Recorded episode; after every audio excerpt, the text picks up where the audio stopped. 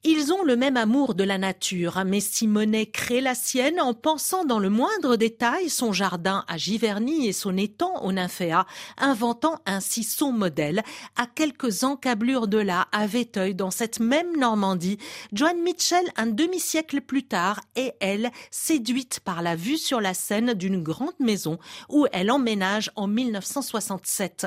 Le paysage est en tout cas une source d'inspiration infinie pour les deux artistes. Suzanne Paget, commissaire de l'exposition à la Fondation Vuitton, fait dialoguer leurs œuvres.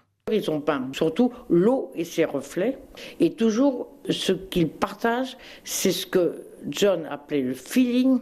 Elle disait c'est le sentiment que j'ai des choses, le souvenir de l'émotion qu'elle avait eue devant un paysage. Et tout d'un coup, Monet, qui était le peintre impressionniste iconique qu'on connaît, tout d'un coup, il écrivait qu'il abandonnerait toutes les règles élémentaires de la peinture, si ça existe, disait-il, pour simplement essayer de saisir la sensation.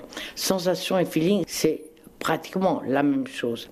Tout d'un coup, en commun, ce qu'ils partagent sont les grands formats, une peinture donc euh, qui devient beaucoup plus immersif. Et le visiteur est immergé dans ces œuvres grand format qui l'enveloppent avec leur florilège de couleurs, celle douce et portant à la rêverie de Monet et celle plus franche de Mitchell, la peintre au corps de gymnaste, championne de patinage artistique dans son adolescence, a un rapport physique à la toile. Elle y allait, c'est comme si elle attaquait la toile avec des couches très épaisses de couleurs, des effets de texture de coulure.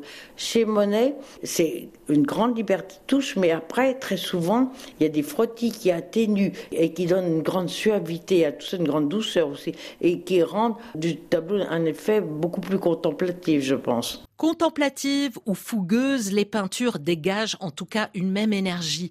On sort de cette exposition emplie de joie et de sérénité, comme si l'émotion ressentie par Monet et Mitchell face à la nature et au paysage nous avait été transmise. C'est la grande réussite de cette exposition.